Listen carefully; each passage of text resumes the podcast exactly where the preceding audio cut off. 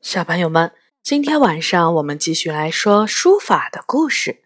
这本书是由翟三成写的，由长江出版传媒、长江文艺出版社出版。今天我们来说萧绎智取兰亭。日暮黄昏，晚霞如丹，永兴寺的钟声响起来了。它那洪亮而略带震颤的声音，在潮湿的空气中，慢慢地向四周传送，浑厚深沉，令人回味无穷。这时，有一个中年人跨进了永兴寺的大门。他进了寺院之后，沿着长廊，兴致勃勃地观看壁画。不时向四周瞟上两眼。当他跨过永兴寺方丈辩才和尚所住的大门口时，停住了脚步，故作惊奇地往屋内望了一眼。真是巧得很，正好和辩才的同样惊奇的目光碰到了一起，两人相视一笑。似曾相识，辩才问道：“施主，请问你从哪里来？”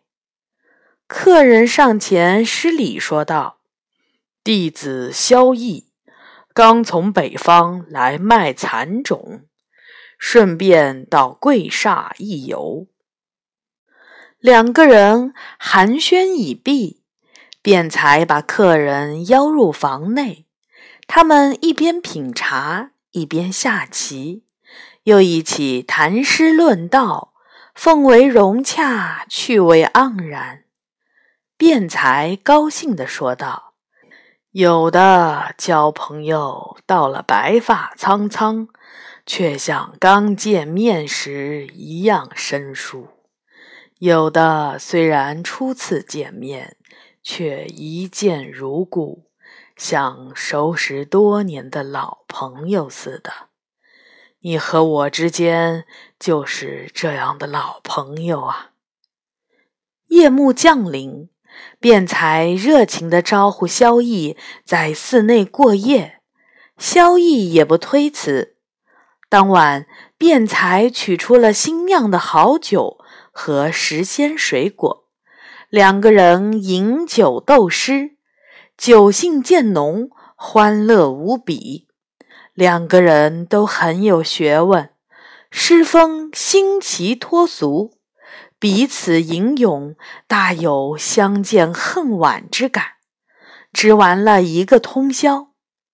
第二天，萧逸向辩才告辞，辩才依依不舍地说道：“施主忙完了生意。”一定抽空再来呀！几天之后，萧绎带来了两坛好酒来拜访辩才，二人饮酒赋诗，兴致不减，感情越来越融洽，情趣越来越相投，他们的关系变得更加亲密了。这样来来往往，大概过了半个月。一天，萧绎取出了梁武帝亲笔书写的《直贡图》，请辩才观赏。二人热烈地谈论起书法来了。萧绎说道：“弟子从前学过二王的书法，尤其欣赏二王的楷书。”如今还有几幅二王的真迹留在身边呢。辩才高兴地说道：“你明天来时，一定要带来让我瞧瞧。”萧逸听后，爽快地答应了。次日，萧逸果真把二王的几幅书法带来了。辩才仔细看后说道。这些果然是真迹，但这些书法在二王的法帖中不能算是最好的。萧绎问道：“那么，什么法帖才算是最好的呢？”辩才说道：“那当然要数《兰亭帖》了。”萧绎说道：“几经乱世，哪里还能见到《兰亭帖》？”辩才说道：“《兰亭帖》并没有丢失，它现在就在我的手里。”我师父智勇禅师在世时十分珍视它，临终之际亲手交给了我，千叮万嘱要我小心保存，说它是永兴寺的镇寺之宝。今日不太方便，明天来看吧。次日，萧绎早早来到了永兴寺。他看见辩才正从屋梁上的朝洞里向外取帖，之后两人一起观赏。萧绎故意挑着毛病说道：“这哪里是真迹？我看就是伪帖。你看这线条软弱无力。”辩才多方辩解，两个人争论不休，也没争出个结果。自从向萧绎展示过《兰亭帖》之后，辩才便不再将它放回屋梁上去了，把它和二王的其他法帖一起放在几案之上，每天都要临写数遍。从此，萧绎往来频繁，辩才的弟子也都很信任他。有一天，辩才离开永兴寺。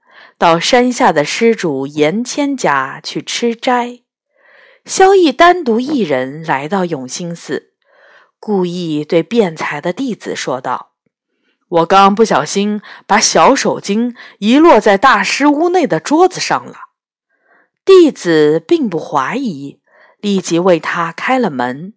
萧绎便把案上的《兰亭帖》以及二王的法帖装在身上。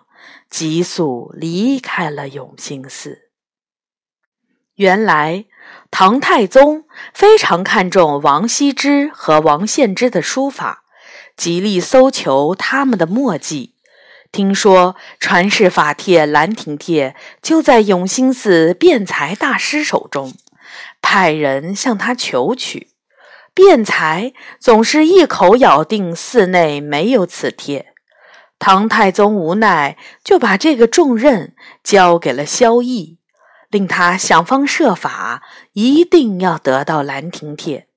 《兰亭帖》已拿到，萧绎立即赶到永安驿站，对驿长说道：“我是御史，奉旨来到这里，现有皇上手谕，要尽快见到你们都督。”都督齐善行闻之。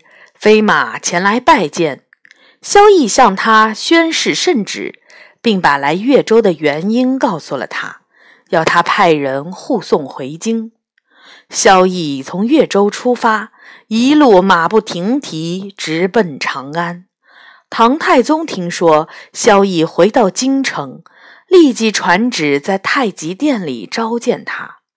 萧绎向唐太宗详细讲述了智取《兰亭帖》的经过，唐太宗大喜，遂提拔萧绎为员外郎，官家五品，又赏他一个银瓶、一个金缕瓶、一个装满了珍珠的玛瑙碗、两匹内厩千里马，另有用珍宝装饰的马鞍、辔头。还赐给了他住宅、田庄各一处。便才听说萧绎是奉了唐太宗之令前来取《兰亭帖》的，现在《兰亭帖》已经到了萧绎手中，极其悲愤，昏倒在地，半天才醒过来。几个月后，唐太宗下令赐给了他三千段布帛，五千石鼓。让越州府库依数发给。这时辩才已经八十多岁了，他用不了这么多东西，便造了三座十分精美的宝塔。好的，今天的故事就讲完了。下一次我们会来说唐太宗抵住乐明的故事。小朋友们，晚安。